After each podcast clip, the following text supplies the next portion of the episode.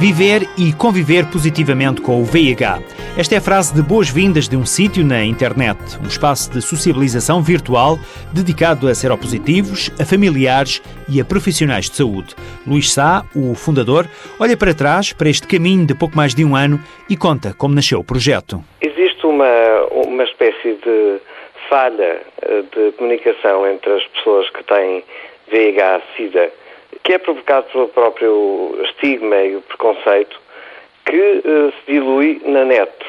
Mas não existia realmente este espaço onde as pessoas pudessem dialogar de uma forma aberta sobre a sua própria patologia e num fenómeno de entreajuda. A Rede Positivo tem mais de 700 membros registados. É uma comunidade em crescimento com presença no Facebook, Twitter e outras redes sociais. Ser membro da rede não implica dar a cara. Quando aderem à rede, aderem com o seu nome ou aderem sem nome, utilizando um nick, uma alcunha, por forma a manterem a sua confidencialidade assegurada. Além dos espaços de debate, blog e chat, a rede disponibiliza apoios em diferentes especialidades como nutrição, psicologia clínica e co-infecção. Nós tentamos abordar as coisas de uma forma séria, não é? Porque estamos a lidar com uma comunidade de doentes.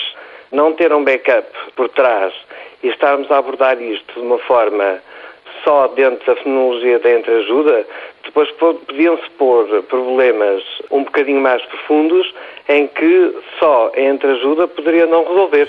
Uma solidão partilhada é uma solidão mitigada. A afirmação pertence a Luís Sá, fundador da plataforma.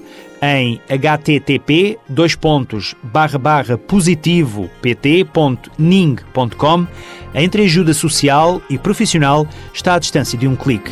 Se não memorizou o endereço, em qualquer motor de busca pode pesquisar por Rede Positivo. É muito fácil. Se teve um comportamento de risco, faça o teste VIH-Sida. É gratuito, sigiloso e pode salvar-lhe a vida.